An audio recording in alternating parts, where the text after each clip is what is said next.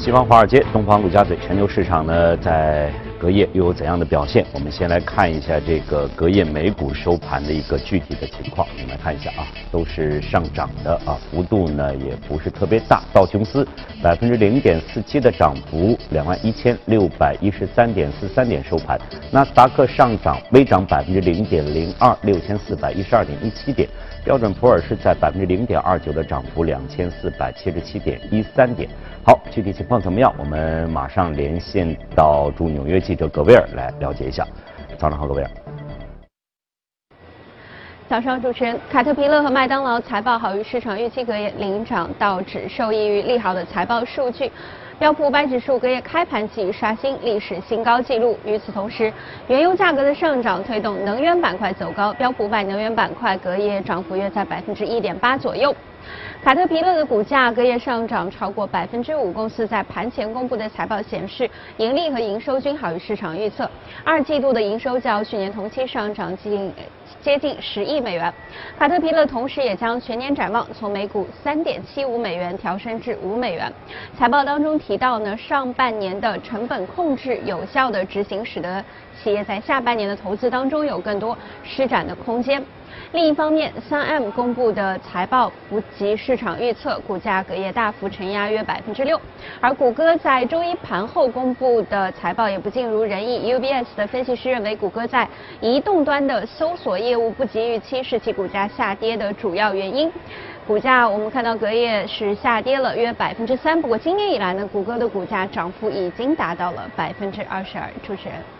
好的，谢谢佐贝尔。我们再来看一下欧洲市场的情况啊，也都是上涨的。英国富时百分之零点七七的涨幅，七千四百三十四点八二点收盘。法国 CAC 四零百分之零点六五的涨幅，五千一百六十一点零八点。德国 DAX 零点四五的涨幅，一万两千两百六十四点三一点。以下呢，我们再连线到前方记者薛娇，请他来介绍一下具体的一些情况。薛娇。好的，主持人，欧股周二全线走高，大宗商品与银行股板块涨势明显。截至收盘，欧洲斯托克六百指数上涨百分之零点四一，报三八零点七七。涨幅较大的法国 CAC 四十指数一度上涨约百分之一点三。值得注意的是，昨日美国轻奢品牌 Michael Kors 宣布以十二亿美元溢价百分之三十七收购总部位于伦敦的奢侈品牌 Jimmy Choo，使得后者股价昨日大涨百分之十七，刷新了历史记录的高位。收购后，公司管理团队和 CEO 都将由原班人马担任。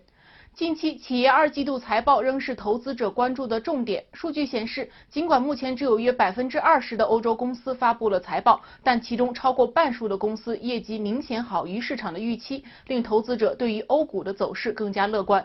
时隔三年后，一度深陷债务危机的希腊昨日重返国际债券市场，发行了五年期的国债。希腊财长表示，债券发售好于政府的预期。昨日有三十亿欧元的国债获得认购，得票利率为百分之四点六二五。希腊财长表示，此次拍卖吸引超过二百名投资者竞标，是对希腊经济投出的信任票。而尽管如此，希腊的债务余额仍高达三千四百亿欧元，占 GDP 比重为百分之一百八十。因此，分析师建议海外机构投资者需要谨慎入场。主持人，好的，谢谢薛娇的介绍。那了解了隔夜欧美市场的表现之后，以下呢将会进入我们今天的全球关注。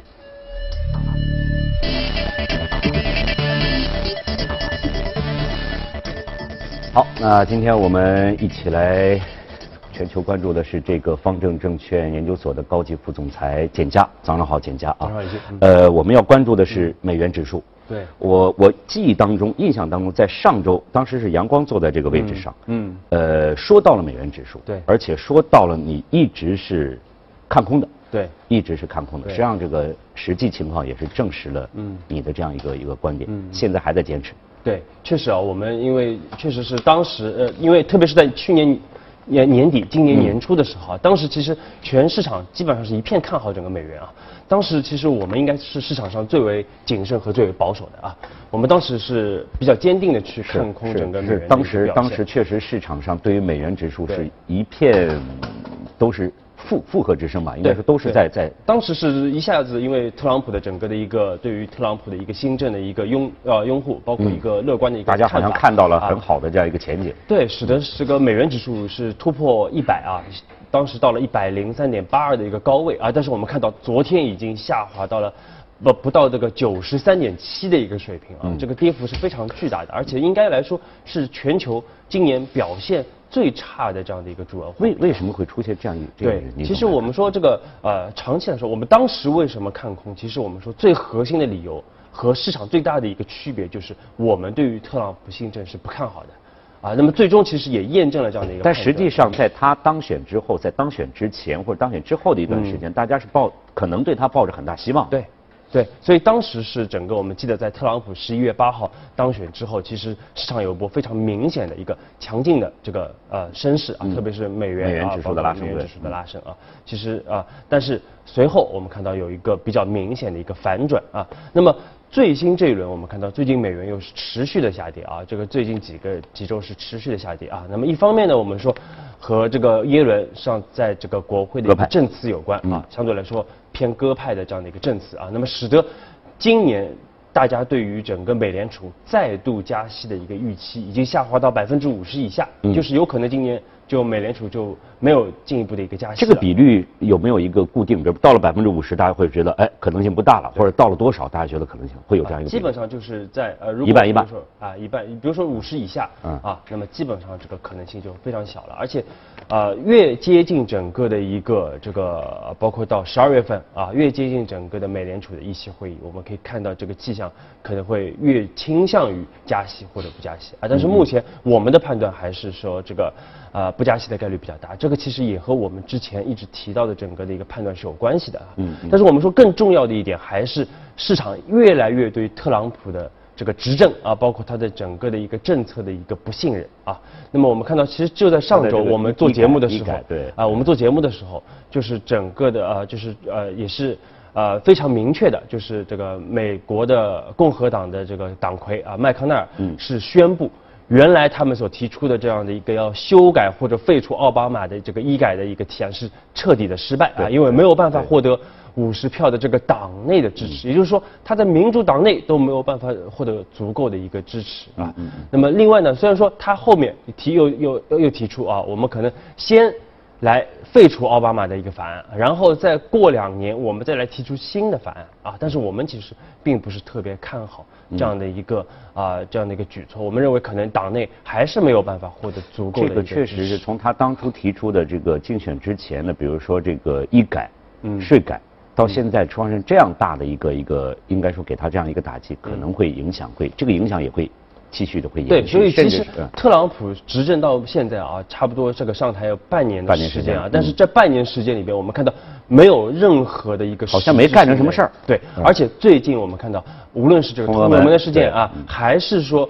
昨天啊又传出他这个，甚至这个美国的国务卿蒂勒森有可能在今年年底都要辞职啊，所以说这个。是应该来说，是我们历史上从来没有见到过的这个美国新任总统新当选总统在前半年的时间，前半年对，在半年时间就发生了这么多的这个这个呃比较低于预期的一个事件啊，所以他的目前的支持率应该也是美国历史呃历史上总统这个支持率下滑最快的这样的一个总统了啊，所以说这个是美元指数我们看到。也是刷新了这个十三个月来的这样的一个最低的一个水平。嗯。那么反过来我们看看，对，其实今年走势最强的啊，这个原来其实年初大家都没有想到的啊，除了人民币，大家没有想到人民币会涨啊。嗯嗯。其实我们说欧元，大家也没有想到会走得这么强啊。那么我们看到欧元，呃，这个七月二十号就是上周啊，也是这个召开了最新的议息会议。这个就马上想到我就是三十年河东，三年河西，就是当初我们对于这个美国，对于美元，对特朗普执政寄予了很大的一个希望。对。但是对欧洲，比如说英国脱欧等等一切都是不利因素在这儿。对，没有想到在半年之后又发生这样。对，包括我们其实去年也担心，比如说法国会出现一些黑天鹅的，就大选出现一些黑天鹅事件啊，对对对，或者其他的一些政府出现黑天鹅事件啊。但是其实我们看到今年啊，整个的一个欧元其实走得非常强啊，包括这个上周我们看到这个议息会议的时候啊，其实。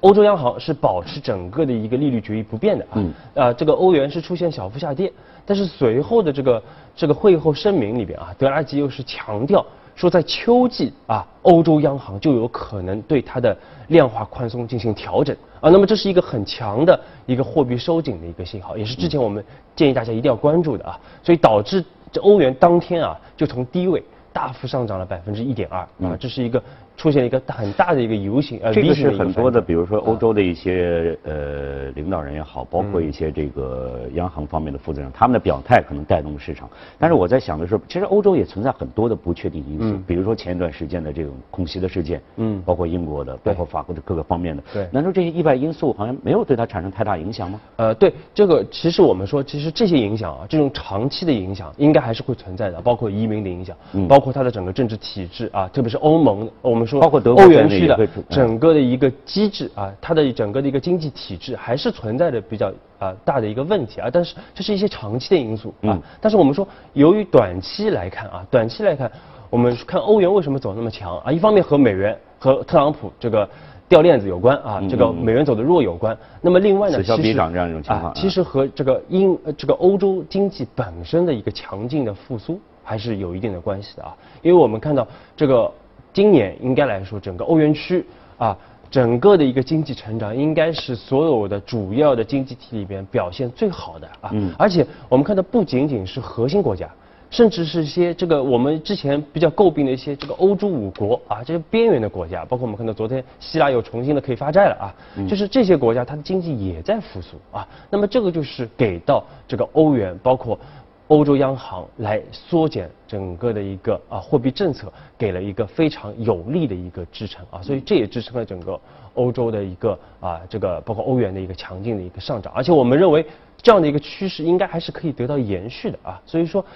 这会导致这个欧元也有可能短期之内还会持续的走强啊，相对来说美元还会持续的走。所以说你的意思就是说，即使出现一些。异动的、扰动的、临时的一些因素，但是这种长期的延续性还会持续下去。对，因为我们其实最担心的其实是政治方面的一些风险啊。但是我们看到法国大选啊，包括这个呃这个呃奥地利啊，其实都没有出现这个都很顺利的进行。对，意大利都没有出现一个特别就是比比大家预想的要差的这样的一个情况出现啊。那么后面呢，其实我们要观察到就是这个欧洲央行啊，一是这个八月底，这德拉吉要在这个 Jackson Hole，就是全球央行行长会议里边，他要讲话。当时候我们去看一下它的整个一个措辞啊，是不是会更多的提到这个货币收紧的一个动作啊？嗯。那么另外呢，就看九月份整个欧洲央行议息会议里边会不会这个再去啊有一些新的对于这个收紧货币，包括这个对于 QE 调整的一个措辞。你的意思就是说，这有两个点，我们大家还得关注一下，会不会出现一些意外的情况？如果出现意外，也许会造成一些。影响会在里面，嗯嗯。那除了刚才你提到的会不会收紧之外，那么，呃，整个的全球来看的话，除了这个美元、欧元指数之外，现在我们可能还应该关注的是，嗯，哪方面呢？啊，对，其实我们看到啊，有一个啊，其实全球我们说所有的基本上所有的主要国家啊，不是已经开始收紧货币了，就是走在收紧货币的道路上啊，包括欧洲啊，虽然说现在还是宽松的，紧紧随其后了，但是对，逐步逐步的要开始收紧货币了啊。唯一的一个例外，我们看到就是日本啊，就是我们邻国日本，日本现在还是维持整个的一个货币宽松不变啊。那么这个我们看到，包括上周其实欧日本也是召开了最新的这个货币政策的一个会议啊。那么在会议当中，它是七比二的一个比例是维持目前的整个呃利率啊，包括整个购债规模不变。但是我们发觉有一点啊特别的这个值得大家关注，就是日本央行又是。下调了整个的通胀的一个预期啊，包括把它的能够实现百分之二的通胀目标的一个时间点又推后到二零一九年，也就是后年。这个原因是是什么？这个其实我们看到这个非常奇怪，因为全球的其实通胀啊，目前都是包括欧洲啊，整个通胀还是在一个啊缓慢复苏的这样的一个过程，包括美联储也是认为能够到百分之二的一个目标，但是日本呢，因为它虽然它的整个经济体是一个。依靠外需来拉动的啊，所以说它应该受全球的影响比较大。嗯，但是我们看到整个的一个日本国内的通胀还是没有办法起来，一直是这个我们说已经是这个失落失去的这个二十年，马上这个要要失去了失失落的三十年啊。那么它整个通胀就算这么低的一个。利率的一个水平还是没有办法拉起来，包括它国内的整个薪资的水平啊，还是没有办法这个提起来啊，还是在一个比较缓慢甚至是缓慢下行的这样。这个再加上最近安倍也不太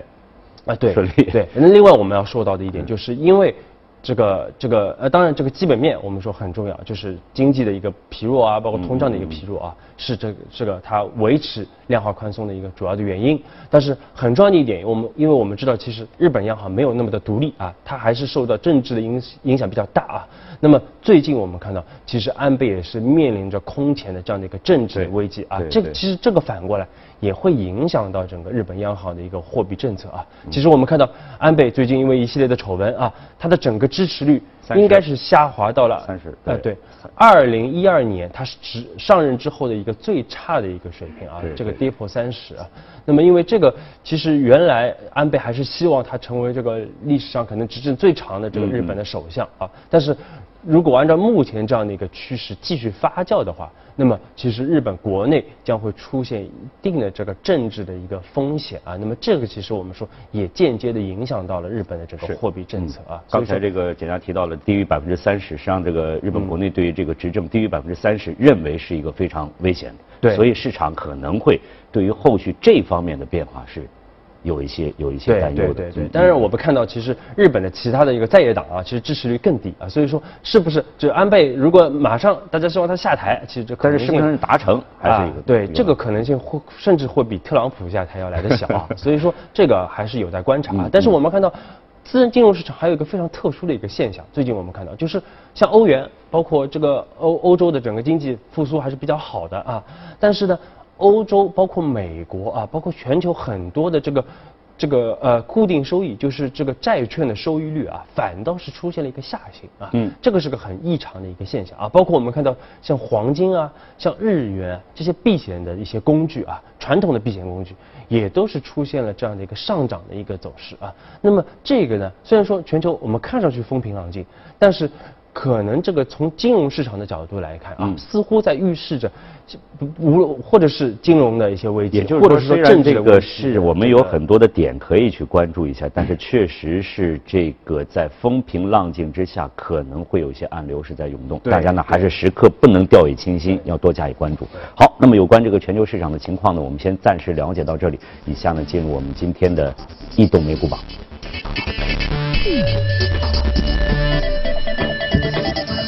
来看一下这个板块上，分别是基础材料、公用事业、科技和金融，涨幅都在百分之零点四到百分之一点三的区间里面。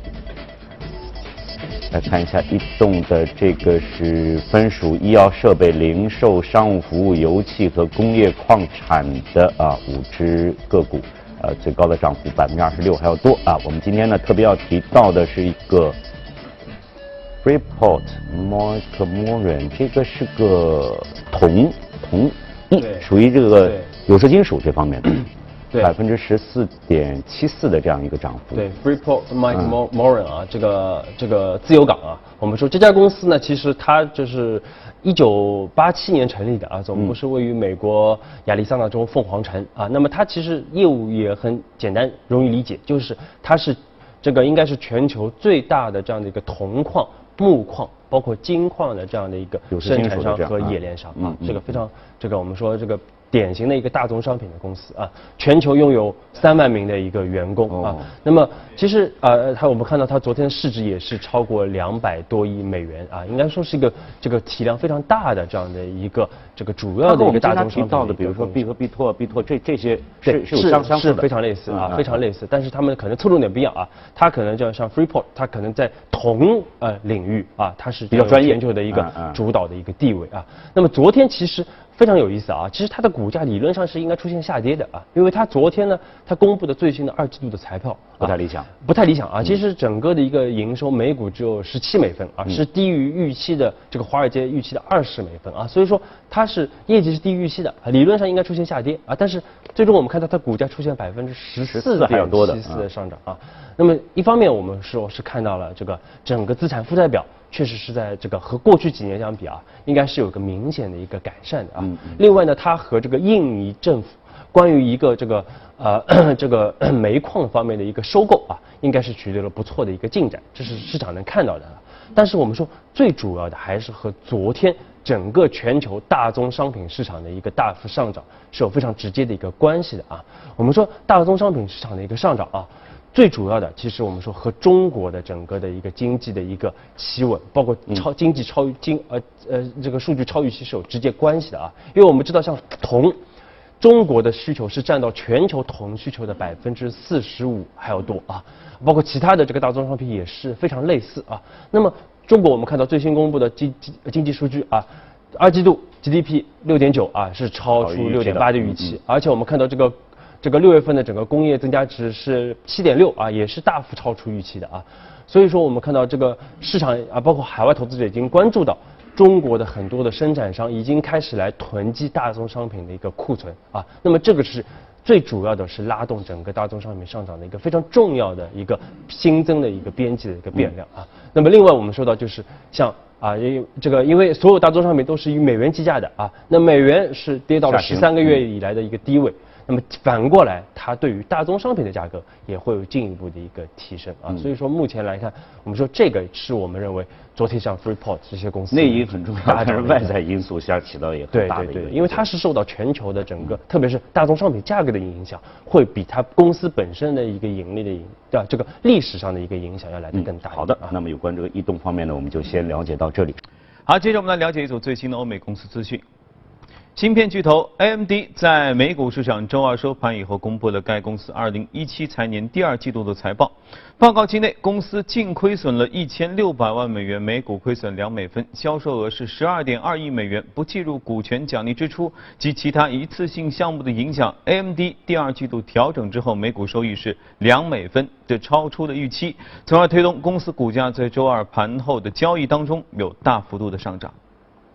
杜邦公司周二公布的第二季度净利润是十二点一亿美元，每股收益九十七美分。不计入一些一次性项目之后，该季度调整之后每股收益一点三八美元，这超出分析师平均预期的一点二九美元。营收于这个季度增长至七十四点二亿美元，超过分析师预计的七十三亿美元。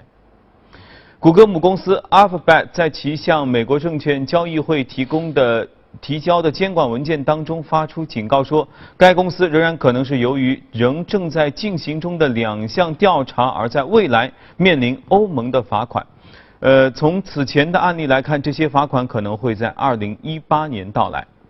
Alphabet 在文件当中指出，这些调查的结果将会如何有着很大的不确定性。但是如果欧盟方面做出负面的决定，则可能会带来罚款，并且可能会导致有关改变或是终止特定行为的指令。那鉴于这些案件的性质，公司无法对任何可能会有的合理的可能的损失或损失范围做出目前的估测。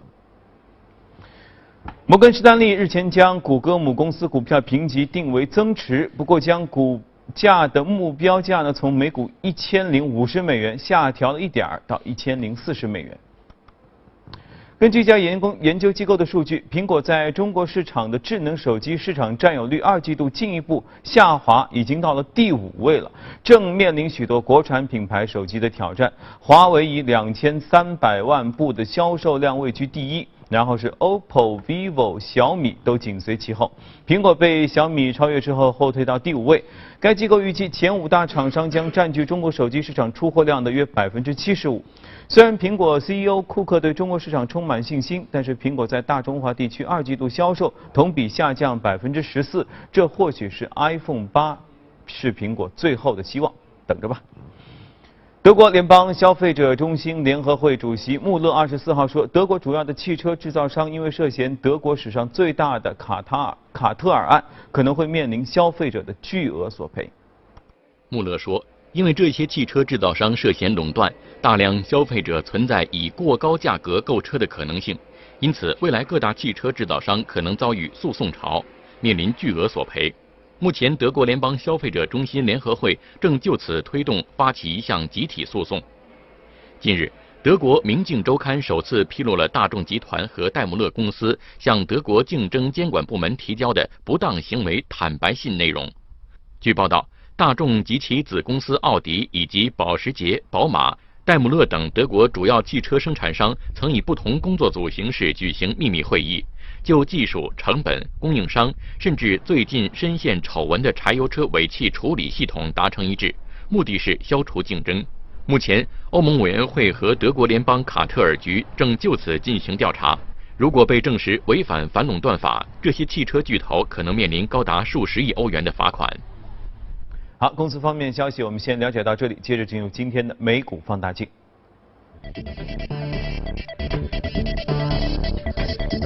那么回来，我们说说今天的这个美国了。你。说到这个，可能大家都会有很多人都会感兴趣。我觉得这应该给阳光说，可能说的更开心一些，因为说到的是这个游戏这方面的这个情况。我们看呢，这个动视暴雪游戏应该属于手游。呃，对对，因为动视暴雪啊，应该这个还是非常激动人心的这样的一个。因为对我来讲，这这些可能是比较陌生的，因为我我基本上不玩不玩这个。是，因为动视暴雪呢，我们说简单说啊，就是它其实主要分三块业务啊，一个就是这个使命召唤啊的动视啊。一块呢是这个，这是游戏的名称是吧？啊，一个是它是三块业务组成啊，一个是 Candy Crush 的这个 King 啊，还有一个就是大名鼎鼎、如雷贯耳的这个暴雪娱乐啊。暴雪娱乐有非常多的这个经典的这样的一个游戏的系列啊，大大家耳熟能详，魔兽世界啊等等啊。那么我们看到，其实它整个的一个营收啊，去年是六十六亿美元啊，应该是全球排名第三啊，排名第一的是腾讯。第二的是索尼啊，第三就是这个动视暴雪啊。那么它最新股价我们看到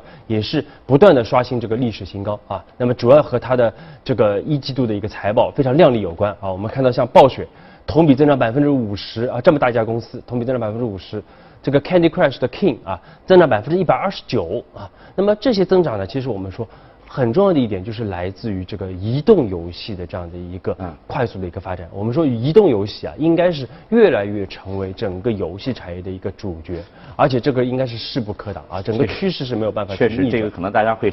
说到这个游戏，可能会联想到很多，包括国内最近的有关一系列的一些消息。其实对，其实我们看到这个游戏应该来说，在全球的布局呃格局来说，中国应该已经是全球这个对于我这个经常被阳光称为老年人的人来说呢，这个确实。很难以理解，为什么？呢？就是说，我不知道为什么会会会会这么火爆，因为我我知道我我我原来我也打游戏，我也会通宵，但是我我记得就是插卡的那种游戏嘛，什么什么魂斗罗啊，什么什么，到很老了，三国啊什么的。对。但是现在我真的是对这个就是很简单，这个其实就是和以前，比如说以前像动视，动视它做的是像这个使命召唤啊，那这种是单机游戏啊，它可以自己啊对对对对对，但是它没有一个呃，它也有联网功能，但是不是很强啊。但是像这个 Candy Crush 啊，包括我们说。这个暴雪后面的一系列的产品啊，包括像最新大家这个腾讯的像王者荣耀啊，嗯嗯，它有非常多的这个社交的属性在里边啊，所以其实它的整个客户粘性会比原来的游戏来的更强，可能原来游戏游戏性也非常好。但是因为它没有社交的一个属性啊，所以说整个游戏的粘性啊没有会出现这样一种情况，比如说我周围的朋友都在玩，你不玩好像好像落伍了似的。对，就对对对，包括同学啊，包括同事啊啊，包括行业里边的人啊，大家可能这就是一个非常重要的这样的一个社交的一个工具啊，所以这也是我们看到整个的像腾讯啊，包括网易啊，这个整个市场份额现在非常庞大啊。我们看到最新的数据，腾讯、网易加起来。已经是占到了国内整个的一个市占率百分之七十以上啊，整个手游的一个市占率啊。那么我们当当时我们其实一直在强调，我们三月份开始就一直在建议大家重新关注游戏板块啊。确实游戏板块走的也非常好啊。呃，那么但是呢，大家其实比较担心的一点是什么呢？就包括我们跟机构投资人沟通啊，其实大家比较担心的一点就是，腾讯、网易已经这么强了啊，也就两大巨头一超一强占据在那那边啊，对于其他的游戏公司来说，怎么来生存？怎么来发展啊？其实我们看到，确实腾讯它的整个移动游戏平台，它不会出现一些意外情况吗？因为我记忆当中啊，这个游戏我也没玩过，可能大家也听过，就是就是好像就是半夜去偷菜那那个游戏，那现在也也不行了呀。啊，但没有关系啊。比如说你看，因为腾讯，你看它是它其实是它是以平台的这个概念来嗯来布局的啊。它的其实移动游戏的平台是一三年上市上线的啊。那么到二零一七年，我们看到整个分成已经是达到了一百亿元啊，基本上是。它是间接的垄断了整个的一个移动游戏的一个版，就就是这样看下去就是挡不住了。哎，对啊，就腾讯肯定是挡不住的，因为它有微信啊，它有 QQ 啊，有它自己的平台在它有它的平台在那边啊。所以说我们看到这个基本上全球全全国最大的这些游戏厂商啊。这个知名的游戏厂商都是通过腾讯的这样的一个移动平台来这个发布它的最新的游戏啊。这个包括什么？像我们熟悉的像巨人啊，像这个呃，包括这个西山居啊。那这样回到你刚才那个话题，就是实际上当这两个巨头将来有可能在这个市场当中完全处在一个，实际上已经处在一个还是在一个啊，它而且它的垄断格局应该没有办法被打破，包括网易的一个精品剧的精品精品游戏的这样的一个。啊，路线应该没有办法被打破。但是我们今天要强调的一点就是，即使现在有一超一强这两个巨头，其他的游戏公司还是会有比较好的这样的一个成长的一个路径啊。嗯，我们说主要是四点啊，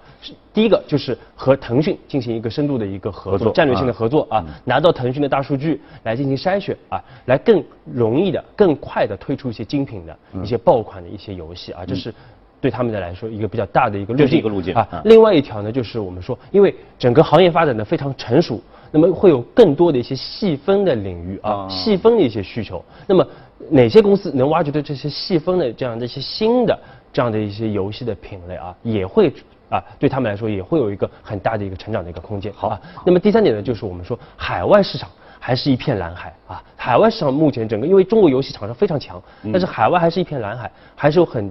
大的这样的一个市场的一个空间啊，那么第四点呢，我们说就是整个新的整个盈利模式还在一个诞生当中，包括我们看到有些公司已经有非常成功的一个尝试，所以这几点如果大家符合的话，那么这些游戏的一些龙头的公司，还包括 A 股的龙头的公司，还是有很好的一个对手很强大，但是实际上我们可以另辟蹊径，还是有一些其他的路径，对，让大家达成最后的一个成功。对，好，谢谢，谢谢简家的这个分析。由于时间关系呢，我们只能先。说到这里了，好，这里是正在直播的，从华尔街到陆家嘴。